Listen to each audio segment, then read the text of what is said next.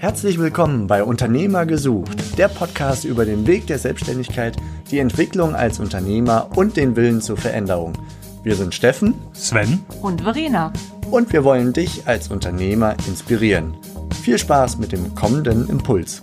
Ja, hallo und willkommen zurück hier im Podcast und heute aus Köln, aus dem Institut für Persönlichkeit, wo ich zusammen mit dem Markus Brandt sitze. Lieber Markus, ich danke dir, dass ich hier bei dir sein darf. Ja, hallo und herzlich willkommen. Ich freue mich drauf. Am besten steigen wir direkt mal mit dir als Person ein. Du bist Leiter dieses Instituts, Gründer dieses Instituts. Und was macht ihr hier? Was ist deine Historie?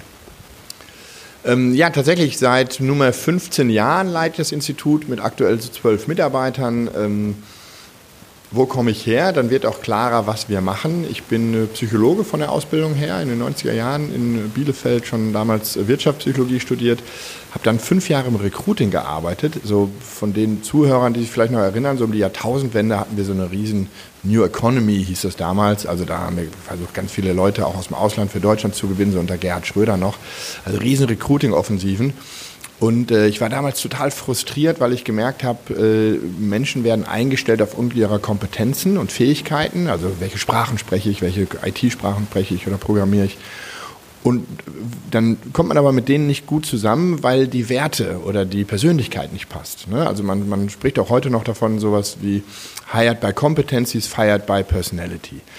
Und das hat mich so frustriert, dass ich gesagt habe, das Thema Persönlichkeit möchte ich mehr in den Mittelpunkt rücken, habe mich dann selbstständig gemacht 2003 und habe da das Institut für Persönlichkeit gegründet. Du ahnst es schon, hier stelle ich Persönlichkeit, individuelle Persönlichkeit, aber auch die Persönlichkeit von Gruppen oder von ganzen Organisationen in den Mittelpunkt.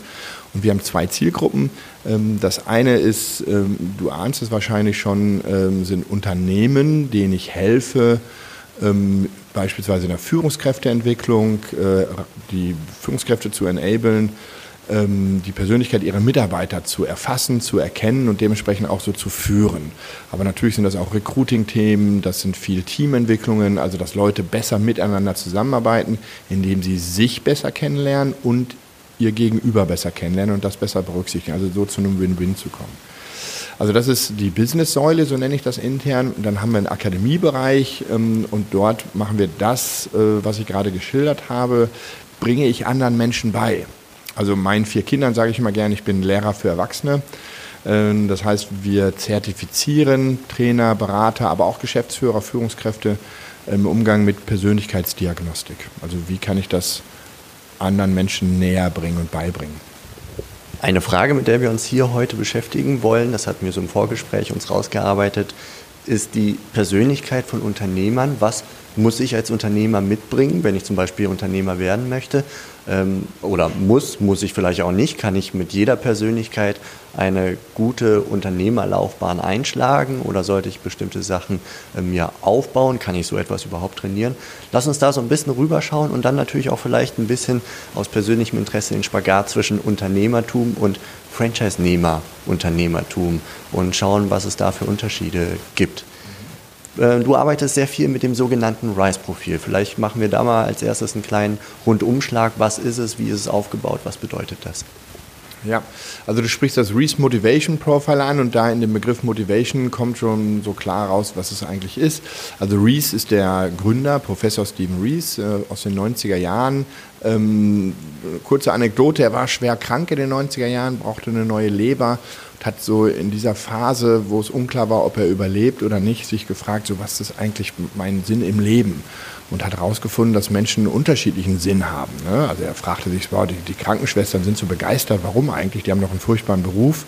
Und die Krankenschwestern hingegen fanden den Beruf vom Professor furchtbar. Und da hat er gemerkt, Menschen brauchen unterschiedliche Dinge, um glücklich zu sein und hat dann Forschung angetrieben, weil er auch festgestellt hat, dass äh, in der Motivationspsychologie bis zu dem Zeitpunkt niemand einen individuellen Ansatz gefahren hat, sondern die Forscher haben geschaut, was treibt uns Menschen insgesamt an. Ne? Also so Darwin sprach von, von, von Survival of the Fittest, ne? Jung oder Freud sprach von, von Eros als Kernmotiv. Der sagte, nee, das kann doch nicht sein, ich muss rausfinden, was dich und mich unterscheidet bezüglich unserer Motive. Also Motive sind die Dinge, die uns einen Sinn im Leben geben. Und äh, man könnte auch sagen, die eine Kraftquelle sind. Ne? Also wann blühst du, wann welkst du, Neulich meinte ein Biologe, ich kann damit wunderbar herausfinden, was ist so dein internes Belohnungssystem. Also wann hast du Adrenalinausschüttung, Dopamin, Serotoninausschüttung und diese Glückshormone. Und da unterscheiden wir beide uns. Wir sind jetzt zu zweit heute im Raum, aber man könnte wahrscheinlich relativ rasch herausfinden, was begeistert dich im Leben und das ist was anderes als mich. Und wenn ich das rausfinde, und dazu ist beispielsweise so ein Fragebogen geeignet, den füllen Menschen in 15, 20 Minuten aus, kriegen dann ein sehr klares Ergebnis, dann kannst du daraus ablesen, was ist so eine Art Gebrauchsanweisung für dich oder was ist ein Waschzettel? Ne? Also brauche ich 30, 60, 90 Grad. Also als Beispiel, wie wichtig ist für mich ähm, Ehrgeiz, Macht, Leistung, Führung, Verantwortung, Steuern. Ne? Also das ist einer der Faktoren. Äh, wie wichtig ist für mich sowas wie körperliche Aktivität? Also ist das eine innere Freude, mich zu bewegen, sportlich zu sein? Oder mache ich das eher aus so einer Willenskraft, Volition heraus? Ne? Also weil, ich, weil mein Arzt sagt, ich soll Sport machen, so ein Scheiß, dann mache ich das jetzt zweimal die Woche, aber fühle mich danach schlecht. Und es gibt Leute, die neben mir dann in der Kabine sitzen, die haben das Gleiche gemacht wie ich und blühen und sagen, boah, wie geil war das denn, morgen komme ich wieder. Also wir haben unterschiedliche Antreiber, Motive. Und der Nutzen ist ganz sinnvoll oder ganz deutlich. Das eine ist, ähm, was begeistert mich persönlich, also wann geht es mir richtig gut. Ne? Ich mache eine, eine Gebrauchsanweisung für mich. Aber wie wichtig und interessant ist das, wenn ich das von anderen Menschen wüsste. Ne? Also ich habe das beispielsweise mit meinen Kindern auch gemacht, die Analyse. Und das ist total interessant, dass ich dann auch unterschiedlich mit den Kindern umgehe. Ne? Ähm, natürlich habe das, ich bin in der zweiten Ehe, ähm, jetzt weiß ich, warum die erste Ehe nicht geklappt hat, ne? wo die Unterschiedlichkeiten waren, wo auch der Klebstoff war, aber vor allem der Sprengstoff, den wir nicht kannten und da immer wieder reingerannt sind. Und so geht das natürlich mit Führungskräften und Mitarbeitern oder zwischen Führungskräften, ne? also zwischen ähm, zwei Geschäftsführern, wie können die miteinander kommen. Weil man muss nicht immer identisch sein, um sich zu verstehen, sondern in der Psychologie spricht man heutzutage auch vom Perfect Mismatch. Ne? Also wo ist es gut, dass ich eine Unterschiedlichkeit bei uns im Team habe, nur die muss ich kennen und dann respektieren. Also Fußballer, wenn ich nur Rechtsfüßler habe, dann, dann haben die alle die gleiche Spielstrategie vielleicht, aber ich brauche halt auch einen Linksfuß, ne, der von der anderen Seite kommt und den muss ich aber irgendwie ähm, harmonisch zusammenbringen im Team. Und das misst das Reese Motivation Profile, bringt das in kurzer Zeit auf den Punkt. Es objektiviert das, also wir gehen raus, wo ich habe das Gefühl, das wäre mir wichtig, hin zu etwas Belastbarem, Beweisbarem. Du hast jetzt gerade deine Kinder angesprochen. Das führt mich zu der Frage, wie viel Apfel fällt nicht weit vom Stamm in dieser Geschichte? Inwieweit ist das genetisch und inwieweit kann sich das durch die ersten Jahre Kindheit zum Beispiel entwickeln, so ein Profil oder die Ausprägung eines solchen Profils? Mhm. Also wir sind ähm, schon ähm, ja, 20, 25 Jahre davon ausgegangen, dass das eine hohe Zeitstabilität hat ähm, und von daher auch früh frühe Persönlichkeitsfaktor ist. Das war lange nur eine Annahme und mittlerweile zeigen immer mehr neurowissenschaftliche Forschungen, dass, es, äh, dass wir Persönlichkeitsanteile haben, die hochstabil sind. Ähm, und das ist zum Beispiel das, was wir Motiv nennen in der Psychologie. Was wir noch nicht genau herausgefunden haben, was vielleicht auch nie rauskommt, ist, woher kommen die eigentlich? Also was ist der genetische Anteil, was ist der Sozialisierungsanteil?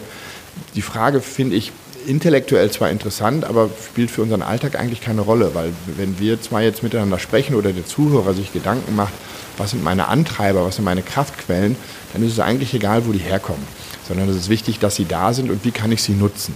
Das andere ist eine beinahe eine philosophische, intellektuelle Frage, wo du drei Profis fragst mit vier Meinungen. Ne? Also es, gibt, äh, es gab früher in den 90er Jahren, als ich studiert habe, einen sehr stark genetischen Anteil.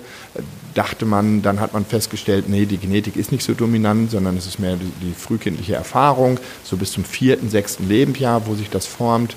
Heute gibt es einen sogenannten epigenetischen Ansatz, der sagt, die Genetik ist ziemlich dominant, aber das, was ich im Leben erlebe, die Erfahrung, die ich mache, die aktiviert manchmal einen genetischen Pool. Aber wie gesagt, lass uns das nicht vertiefen, weil ich finde, äh, entscheidend ist eigentlich herauszufinden, was, was brauche ich und wie kann ich das dann in mein Leben einsetzen, umsetzen, anbringen. Wie würdest du das Gespräch jetzt hier fortführen? Weil du sagst, was brauche ich? Sollen wir gucken auf einen Unternehmer, was braucht er für gutes Unternehmertum? Oder sollen wir gucken auf Persönlichkeitsprofile und ähm, also quasi die umgekehrte Perspektive in Richtung Unternehmertum, wie, wie schaut es aus oder wie kann ich mein Unternehmertum anpassen? Ähm, ich glaube, das kann man miteinander verbinden.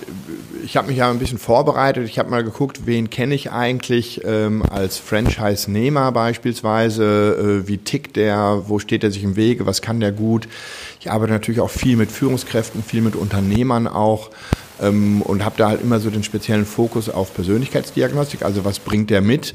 Das heißt, wenn ich mit dir spreche, würde ich weniger über Fähigkeiten oder Kompetenzen sprechen, sondern vielmehr das, was hinter oder unter diesen Fähigkeiten liegt. Also wir sagen ja oft, Haltung führt zu Verhalten.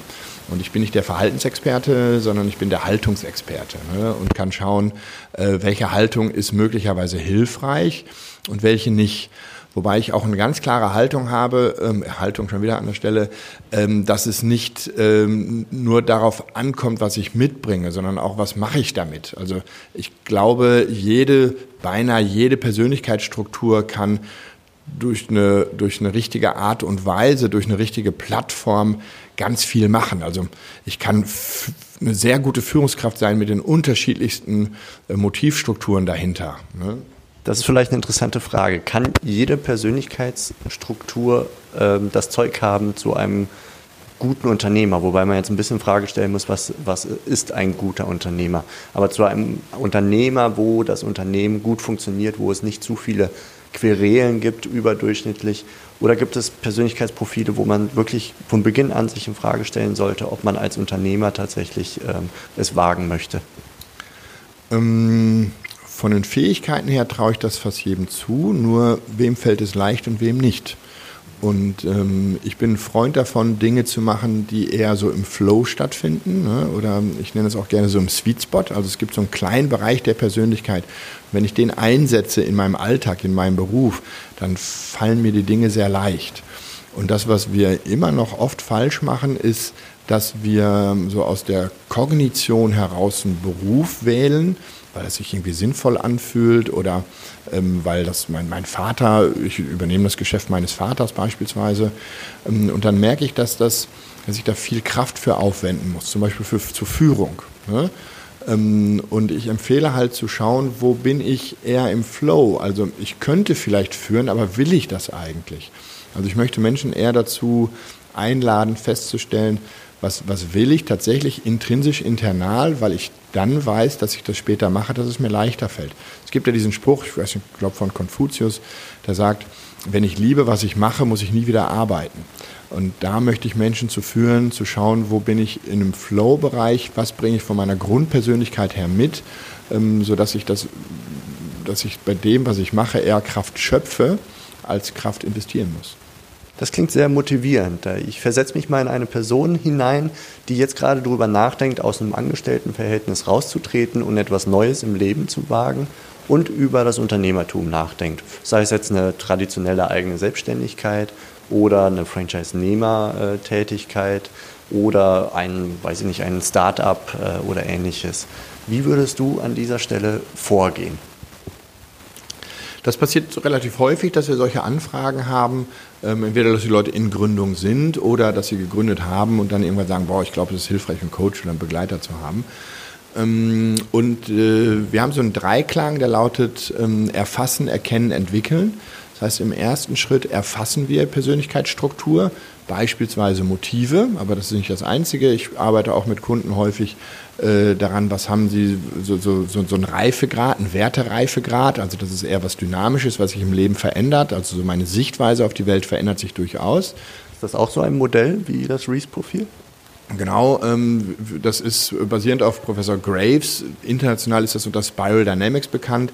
In Deutschland äh, läuft das unter dem Namen Nine Levels of Value Systems, also neun Ebenen. Ähm, ich glaube, du kennst es selbst auch schon. Ähm, können wir gleich mal kurz anreißen oder vielleicht machen wir einen getrennten Podcast nochmal dazu, weil das auch was unheimlich Spannendes ist. Also ich äh, erfasse erstmal wichtige Persönlichkeitsstrukturen, dann bringe ich das dem Klienten näher oder dem Coachee, dem Unternehmer. Das heißt, er, er, er sich darin ähm, und dann machen wir darauf sozusagen die Entwicklung. Und Entwicklung, vielleicht ein kleines Wortspiel hier an der Stelle. Wenn wir von Entwicklung oder Personalentwicklung sprechen, dann denken die meisten Leute nur, ich muss irgendwie mich nach oben äh, entwickeln oder weiterentwickeln ähm, nutz doch mal den Begriff entwickeln wörtlich und dann bist du bei so einem Weihnachtsgeschenk, was du auswickelst oder auspackst. Das heißt, da ist eine Hülle drumherum und du willst wissen, was ist eigentlich wirklich drin, was ist der Kern von diesem Geschenk. Und so entwickle ich halt auch Persönlichkeiten, dass ich sage, ich gucke mal hinter die Maske, was steckt eigentlich wirklich in dir drin. Das geht nur, wenn ich dich auswickle, um dann zu gucken, was ist der Kern vom Kern.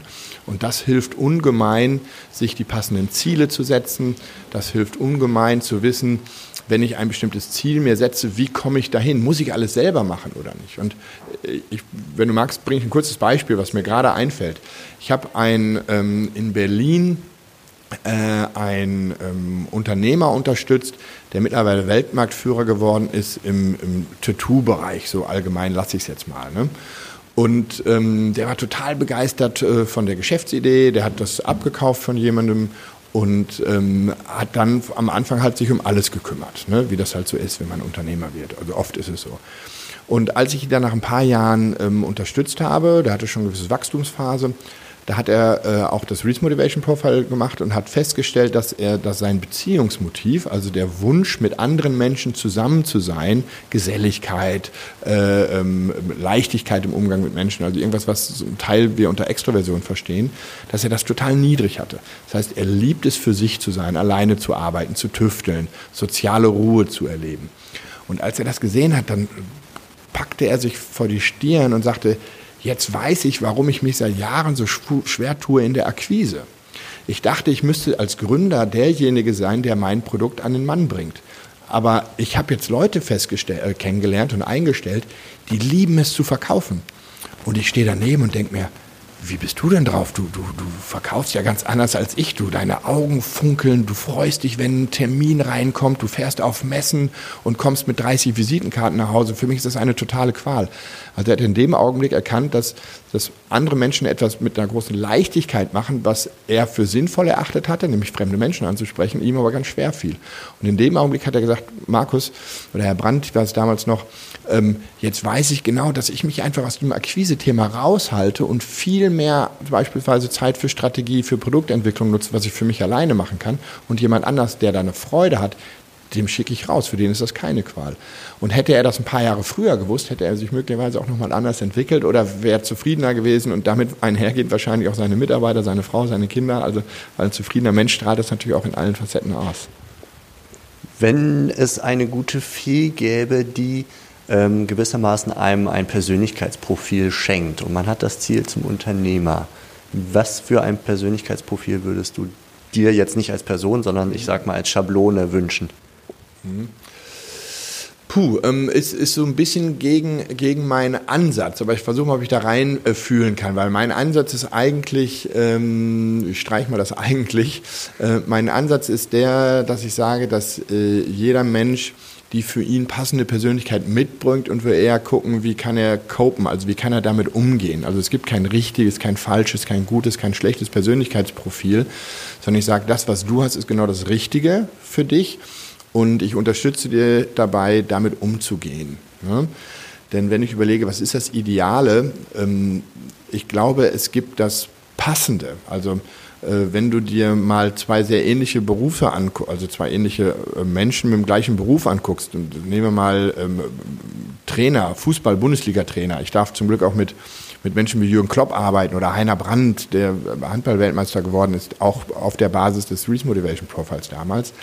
Dann sehe ich einfach ähm, Jürgen Klopp damals im Gespräch mit Felix Magath und die haben ja beide den gleichen Beruf gehabt. Ne? Beide wurden deutscher Meister, damals der eine mit Wolfsburg und Bayern, der andere mit Dortmund.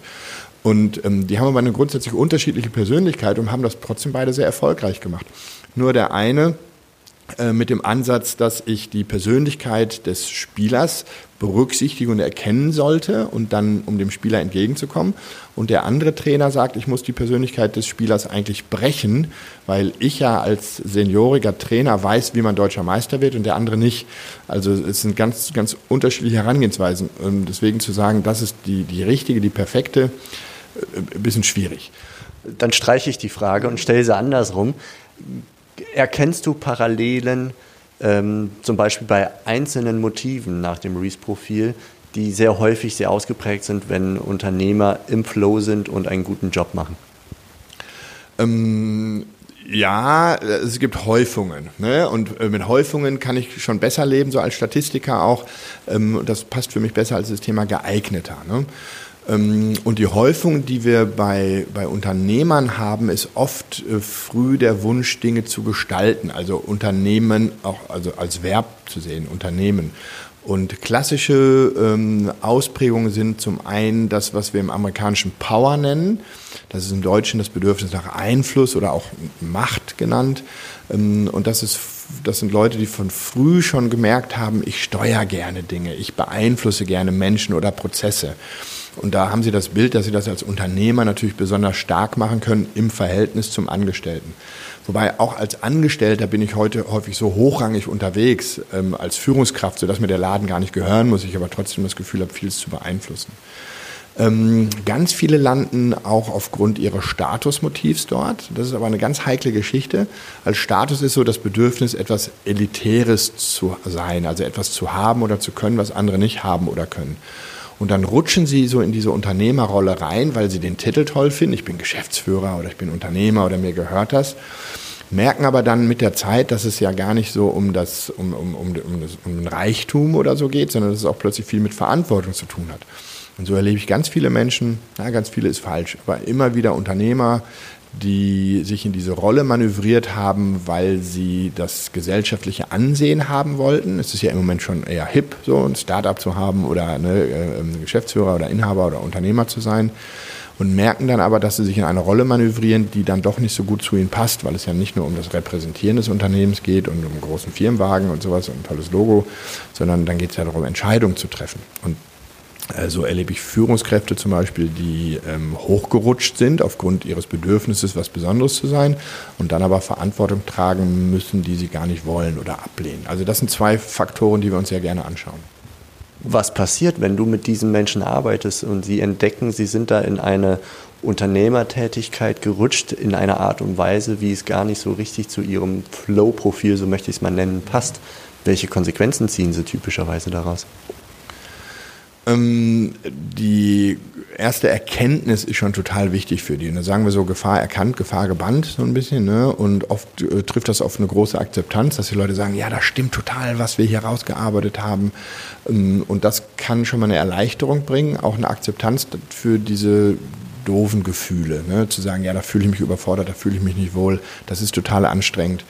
Ähm, und dann erarbeiten wir gemeinsam Lösungen damit, beispielsweise indem äh, wir die Rollen klären und sagen, als Unternehmer musst du ja nicht unbedingt alles entscheiden, ne, sondern zieh dich zurück, wie gerade bei dem Unternehmerbeispiel aus Berlin, wo der sagt, okay, ich ziehe mich aus dem ganzen Thema Vertrieb raus und packe meine Ressourcen stärker in die Unternehmensstrategie oder in dem Fall auch in die Produktentwicklung. Ähm, und das geht eigentlich bei vielen Unternehmern, dass sie sagen, ich äh, bin derjenige, der X gerne macht und daher auch gut kann ne, und Y nicht. Und dann hole ich mir jemanden rein. Dann hole ich mir jemanden rein, der das, der das liebt. Und ähm, so kann das Unternehmen dann auch doch wachsen. Kann man aus deiner Sicht Unternehmer sein, ohne zu führen, weil beispielsweise auf der Beziehungsebene das niedrig ausgeprägt wäre? Oder dieser Teamgedanke ist das, glaube ich, bei Reese? Ähm, ja, aber da müssen wir das Thema Führung definieren. Ne? Ähm, wir haben im klassischen Stil so vier Führungsstile.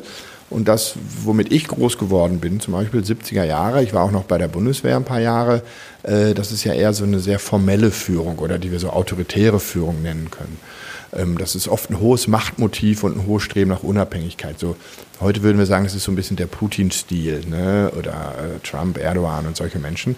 Ähm, die sind, äh, haben, es ist ein sehr spannender, sehr, in vieler Hinsicht auch ein sehr erfolgreicher Führungsstil. Ähm, der, dafür brauche ich aber sozusagen auch das mit, die Mitarbeiter, also die Werte, die das tragen. Ähm, dann gibt es ähm, Führungsstile, die sind eher sehr kooperativ, integrativ. Ne? Das heißt, trotzdem sehr machtvoll, ein hohes Streben nach Einfluss, aber ich möchte meine Mitarbeiter mitnehmen. Also das, das ist dann nicht die Unabhängigkeit, die im Vordergrund steht, also Team- oder Konsensorientierung. Und alleine über diese beiden Faktoren ähm, mit dem Coachie herauszuarbeiten, was ist eigentlich dein Heimatstil? Also unter welcher, mit welchem Führungsstil fühlst du dich wohl? Ähm, das kann dann dazu führen, dass die Leute sagen, okay, ich, ich, ich dachte, ich muss hier immer alles entscheiden oder ich muss das so durchboxen. Aber vielleicht probiere ich mich mal eher aus mit dem kooperativ-integrativen, das liegt mir viel mehr. Ne? Oder in der IT-Welt erlebe ich immer mehr einen sogenannten moderierenden Führungsstil. Das, da wären Menschen, Unternehmer oder Führungskraft, die gar nicht gerne Entscheidungen treffen, die darüber hinaus gerne sehr autonom sind. Und denen sage ich, du kannst super führen, wenn du aufhörst, Entscheidungen für deine Mitarbeiter zu treffen, die du gar nicht treffen kannst oder auch gar nicht treffen willst, sondern schaff doch einfach den Rahmen, wie so ein Moderator, kannst du dir vorstellen, so eine Anne Will, Frank Plasberg im Fernsehen, äh, die sagen, ich habe nicht mehr die Expertenmeinung, sondern ich lade mir Experten ein und gebe dem einen Raum, ermögliche denen eine Plattform, dass sie die Entscheidungen treffen können. Trotzdem bin ich Unternehmer, trotzdem bin ich Inhaber, aber führe dann ganz anders. Lieber Markus, die Zeit neigt sich schon dem Ende zu. Es geht unheimlich schnell, weil es auch wahnsinnig interessant ist. Ähm, hättest du einen abschließenden Tipp für jemanden, der über das Thema Unternehmertum nachdenkt oder sich auch als Unternehmer weiterentwickeln möchte auf Basis deiner ja, Expertise? Ja, gucken, was ist so der Kern des Unternehmertums und das ist tatsächlich immer wieder die eigene Person. Ne? Und äh, das heißt, die meisten Leute setzen Kraft, Energie und auch oft Geld ein, um ein Produkt zu entwickeln, um einen Markt zu erschließen, aber steht und fällt mit dir als Person. Also beschäftige dich ganz früh damit, wer bin ich, was will ich, wann bin ich in meiner Kraft, wann bin ich überfordert, unterfordert, ähm, um auch aus einer gesundheitlichen Perspektive ähm, Burnout und Ausbrennen äh, zu vermeiden und, und so diesen ähm, diesen Satz, der sich in den letzten Jahren gedreht hat, nochmal zu, nachzuspüren. Früher haben wir gesagt, der Erfolgreiche ist glücklich. Ne? Also äh, hab viel Geld oder viel Macht und dann fühlst du dich wohl. Das hat sich gedreht. Wir haben immer mehr erkannt, dass der Glückliche erfolgreich wird. Also schau, was macht dich glücklich und dazu musst du dich mit dir selbst beschäftigen. Was sind wirklich deine Kernantreiber, deine Kraftquellen? Und das ist kein Hexenwerk heutzutage. Da muss ich nicht in eine Glaskugel gucken, sondern da gibt es wissenschaftlich fundierte, solide Verfahren. Das Reese Motivation Profile ist jetzt eins von dem, was halt eine hohe Akzeptanz hat. Nach letzten Umfragen ist es das zweitpopulärste im deutschsprachigen Raum. Also das ist auch frei von Kinderkrankheiten oder sowas. Da äh, einfach mal googeln, dann findet jeder auch mittlerweile äh, einen Anbieter davon. Ich habe über 1000 Trainer, Coaches ausgebildet. Gibt also in jedem Flecken Deutschlands schon Experten dazu. Kann man das alleine oder braucht man eine Art Coach dabei? Ähm, es ist ein bisschen wie beim Arzt, ne? es ist so ein Röntgenbild, ähm, das empfehle ich auch niemandem, sich selber anzugucken, da weiß ich nicht genau, ist das ein Schatten oder ein Tumor. Ne? Also du gehst in eine radiologische Praxis, aber du brauchst auch ein Gespräch dazu. Und so ist das bei uns auch. Äh, du brauchst erstmal jemanden, der die Software nutzen darf, ähm, der zertifiziert dazu ist und dann auch jemanden, der dir die Erkenntnisse nahelegt, also der sie mit dir erarbeitet, also ein Rückmelde- und Auswertungsgespräch, so ein, so ein Coaching. Das ist eine Stunde, vielleicht zwei Stunden und dann, dann weißt du, wie du tickst. Ne? Also da haben wir auch den Dreiklang, erkenne, liebe und lebe deine Motive und für das Erkennen brauchst du einfach noch einen Partner. Ähm, dann wird sich schauen, ob du dich auch dafür liebst, also wie groß ist eigentlich die Selbstakzeptanz von dir. Und ähm, der dritte Schritt ist dann halt auch, lebe deine Potenziale. Aber dazu muss ich sie erstmal erkennen und benennen. Lieber Markus, vielen herzlichen Dank für das Gespräch. Hat mir sehr viel Spaß gemacht. Zum Abschluss gerne kannst du uns noch mitteilen, wie wir dich äh, ja, kontaktieren können, wo wir dich finden. Und dann wünsche ich dir alles Gute. Bis bald. Ciao. Ähm, ja, ja, klassisch ist, wer meinen Namen richtig schreiben kann, der findet mich sehr schnell bei Google oben oder bei YouTube. Gibt viele Videos äh, äh mit mir, also Markus mit K, Brand mit D. Sonst gerne auch einen Blick auf äh, unsere Website, das ist institut-für-persönlichkeit.de oder schlichtweg auch äh, Reese Profile, also Reis mit Doppel S und äh, Profil eingeben. Ähm, dann dann gibt es eine gute Chance, mich äh, oder mein Unternehmen da zu finden. Herzlichen Dank. Ciao. Tschüss, bis bald. Das war die heutige Podcast-Episode von Unternehmer-gesucht.com, die Plattform für Gründungsmöglichkeiten oder Firmenübernahmen aus deiner Region. Wenn dir dieser Impuls gefallen hat, freuen wir uns über deine positive Bewertung auf iTunes. Wir wünschen dir viel Erfolg bei deinen unternehmerischen Vorhaben und sagen bis bald, gerne zur nächsten Episode.